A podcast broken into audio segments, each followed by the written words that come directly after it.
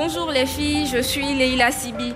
Aujourd'hui, je suis avec vous pour parler des, règles, donc de l'hygiène menstruelle, comment on vit ces règles et tout.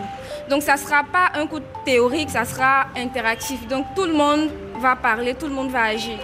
Ça sera des préoccupations de, de vous et de moi qu'on va essayer d'éclaircir. Si c'est bon, on peut commencer. Leila Sibi est en pleine palabre, à Abidjan, en Côte d'Ivoire. Elle a 24 ans et elle informe les jeunes femmes sur leur menstru depuis 2017. Aujourd'hui, fière et aguerrie à cet exercice, cette étudiante en droit pour devenir juriste est avant tout une activiste sociale dans son pays, où elle milite pour la gestion de l'hygiène menstruelle. Donc si tout le monde ici a ses règles, c'est que, comme on le dit ici, on est femmes. Voilà, c'est ça. Nos Américains, nos Anglais sont là. C'est comme ça. Donc quand on a ses règles, c'est qu'on est femme, on peut faire des enfants. Ce matin-là, je retrouve Leïla, encore discrète, au dernier étage d'un immeuble à Yopougon, commune la plus dense d'Abidjan, pour une causerie avec l'ONG ProKids sur la gestion des règles. Et dès qu'elle prend la parole, Leïla se métamorphose. Elle hausse la voix, se tient fièrement debout devant plus d'une vingtaine de jeunes filles, toutes assises en rang sur des chaises en plastique bleu. Élégante, coquette, Leïla a les yeux bordés de mascara noir et de crayons qui soulignent son regard. Elle porte une chemise à rayures blanches et bleues, un voile blanc écru sur les cheveux et de fines bagues assorties à ses bracelets dorés.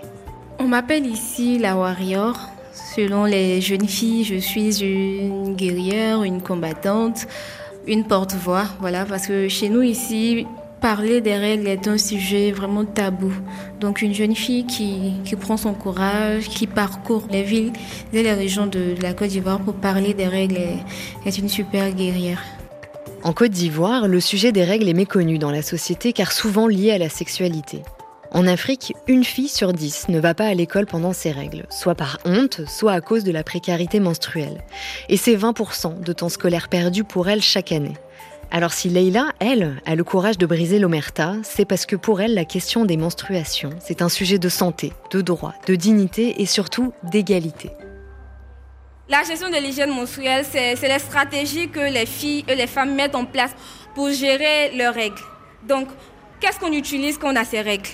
Essayez, il n'y a pas de, de mauvaise réponse. Essayez. On utilise une serviette hygiénique.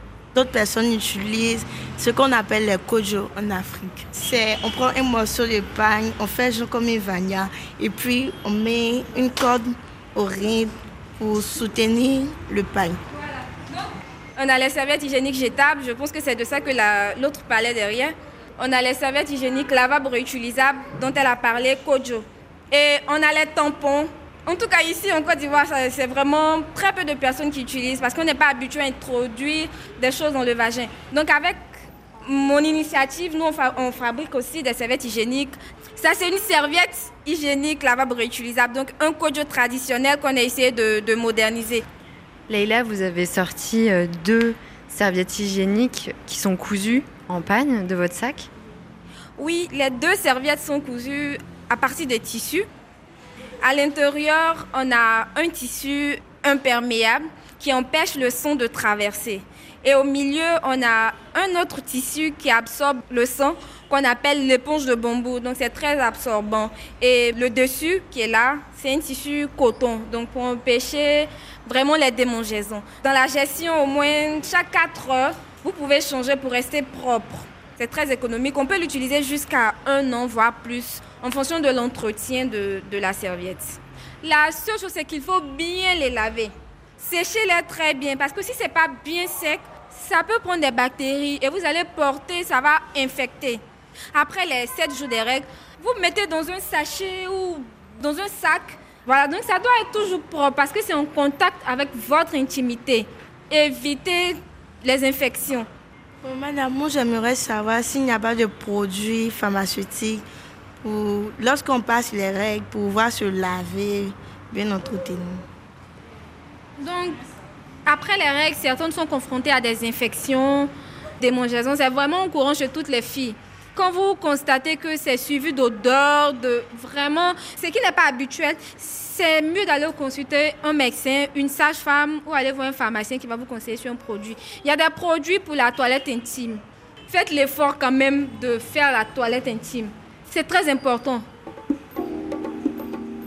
Moi, j'ai pas eu la chance d'avoir une formation ou une connaissance sur la gestion de l'hygiène menstruelle. Parce qu'il faut le dire, je viens d'une famille musulmane. J'ai grandi à, à Divo, à l'ouest de, de la Côte d'Ivoire. À la maison, nous étions sept, mes frères, mes sœurs, papa et, et ma grand-mère. Et chez nous, il est très difficile de, de s'entretenir avec un père ou une mère, que ce soit les règles, la sexualité, c'est quelque chose de tabou, on en parle peu. Donc, j'ai eu mes premières règles à l'âge de 10 ans. J'étais en train de jouer avec des amis et on sautait à la corde. Et là, j'ai sauté, j'ai senti quelque chose descendre. J'ai eu envie de, faire pipi, je cours, je pas uriner, je constate que c'est du sang. Et par coïncidence, mon mère est entrée dans la chambre et elle a vu. Donc, j'ai commencé à pleurer pour dire que je suis blessée. Elle m'a fait asseoir, elle a essayé de m'expliquer que je venais d'être femme, de faire très attention aux garçons. Donc, si un garçon me dit bonjour et que je réponds, je tombe enceinte. Donc, c'était la grosse peur. C'est avec ça que j'ai grandi, pas plus, voilà. Ça a été plus difficile la période des règles lorsque j'ai perdu ma maman. Aller vers papa, ah, aujourd'hui j'ai les règles, j'ai besoin d'argent, j'ai besoin de serviettes. Avec l'éducation aussi reçue, ça faisait vraiment bizarre d'aller vers papa. Donc j'ai grandi avec cette crainte-là. Et déjà, je ne pouvais pas lui expliquer certaines maladies que je, je rencontrais. Facilement, j'attrape des infections. Donc c'était entre copines à l'école, on en parlait. Et il était vraiment difficile d'aller vers un gynécologue ou un infirmier pour parler de, ce genre de sujet. Donc on faisait de l'automédication entre filles. Donc arrivé à l'université, c'était un nouveau monde qui s'ouvrait à moi. Je rencontrais de nouvelles personnes et je voulais aider d'autres personnes. Donc j'avais besoin de m'engager, partager quelque chose que moi j'ai pas eu la chance d'avoir. Et voilà d'où est parti mon engagement, mon activisme sur la gestion de l'hygiène menstruelle. Donc je me suis auto-formée. Après, j'ai eu à faire des ateliers, des séminaires pratiques pour pouvoir comprendre mieux la chose et aider aussi en retour les jeunes filles. Alors comment vous faites pour aider ces jeunes filles? Je pars dans les écoles. Au début, je les faisais à Abidjan. Mais j'ai remarqué que les jeunes filles à Abidjan ont plus ou moins l'information. Donc, je vais au fin fond de la Côte d'Ivoire, dans les villages. Je leur partage ce que j'ai appris. Mais il arrive que des ONG me, me contactent pour donner des formations aussi. Et c'est toujours à but non lucratif. Je fais toujours à mes propres frais. Des fois, j'ai plus rien pour aller par la suite donner la formation. Ce qui m'aide un peu actuellement, c'est seulement que j'ai développé un projet, un business. Je fabrique les serviettes hygiéniques lavables et réutilisables que je revends. Lors de mes formations dans les zones vraiment reculées, quand j'arrive dans ces communautés-là, je fais la distribution gratuitement de, de ces serviettes-là. Je, je peux distribuer trois serviettes par personne. Ça me revient cher quand même. Je perds, mais c'est le combat que j'ai choisi. Voilà, je suis bénévole dans l'âme. Je suis Fulgence Ouéa, le beau-frère de Leïla. Je connais Leïla depuis 11 ans. Un jour, je découvre qu'elle s'est engagée dans un domaine que je ne connaissais pas d'ailleurs, les lingettes hygiéniques pour les jeunes filles et les femmes. Elle s'y est consacrée entièrement.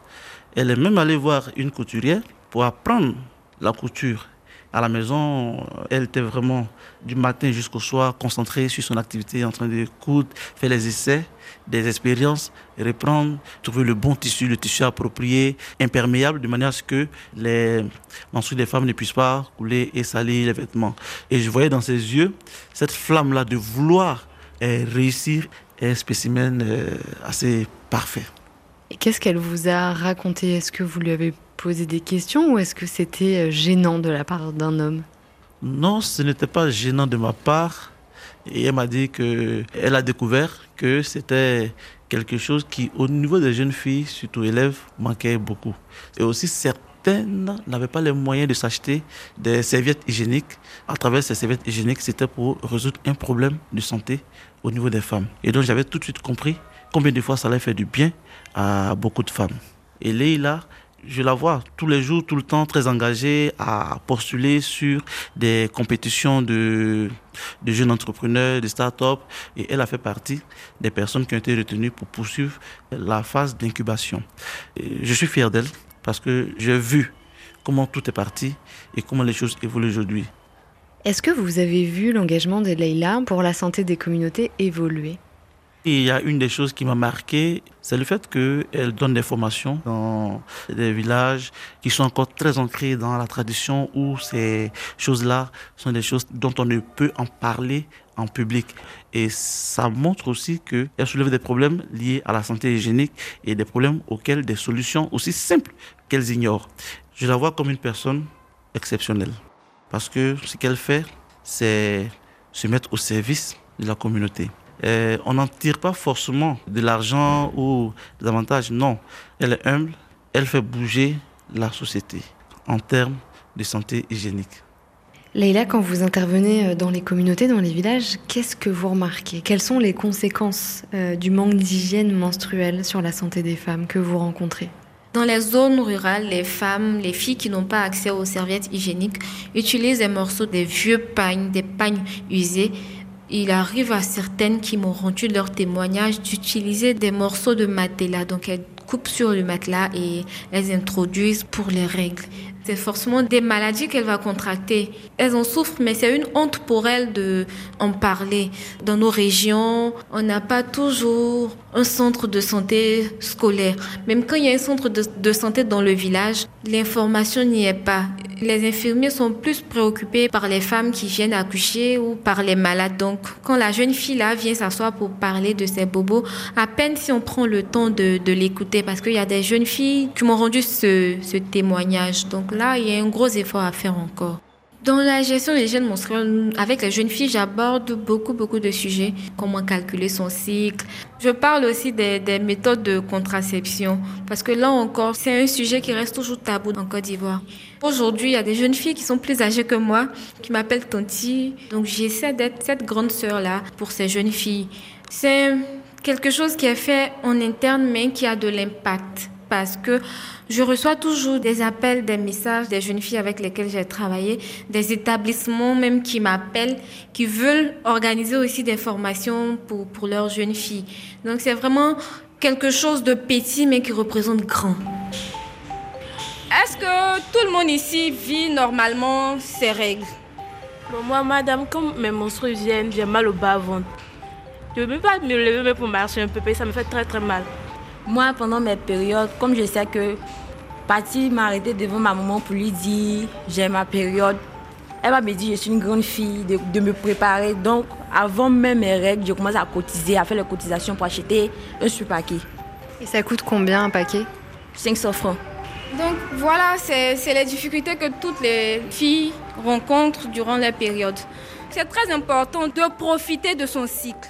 Parce que c'est pas normal d'être une femme et d'être isolée chaque 7 jours d'un mois. Normalement, quand on a ses règles, on doit être confiante, on doit avoir confiance en soi. C'est une chance pour nous. Les hommes n'ont pas ça. Moi, arrivé un moment quand j'avais les règles, je ne partais pas à l'école. Parce que je me disais qu'ils vont se moquer de moi.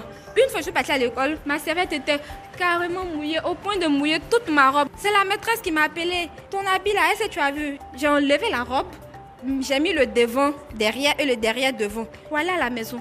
Est-ce que ça vous arrive ça? Moi, c'est pas facile de se changer dans les toilettes parce que c'est vraiment sale. C'est trop sale. Donc, c'est un peu difficile. Je suis obligée d'aller à la maison. Le taux d'absentéisme scolaire chez les jeunes filles est dû en partie à cause des règles. Et je souhaite que vous mettiez en pratique ce qu'on vient d'apprendre là. C'est petit, mais c'est beaucoup. Ça peut sauver certaines.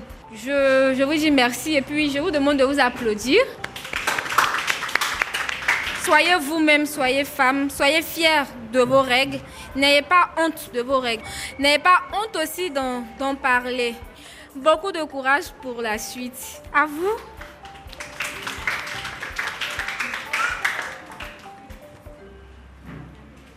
Qu'est-ce que vous ressentez quand vous faites euh, ce travail de militante sur le terrain auprès des jeunes filles?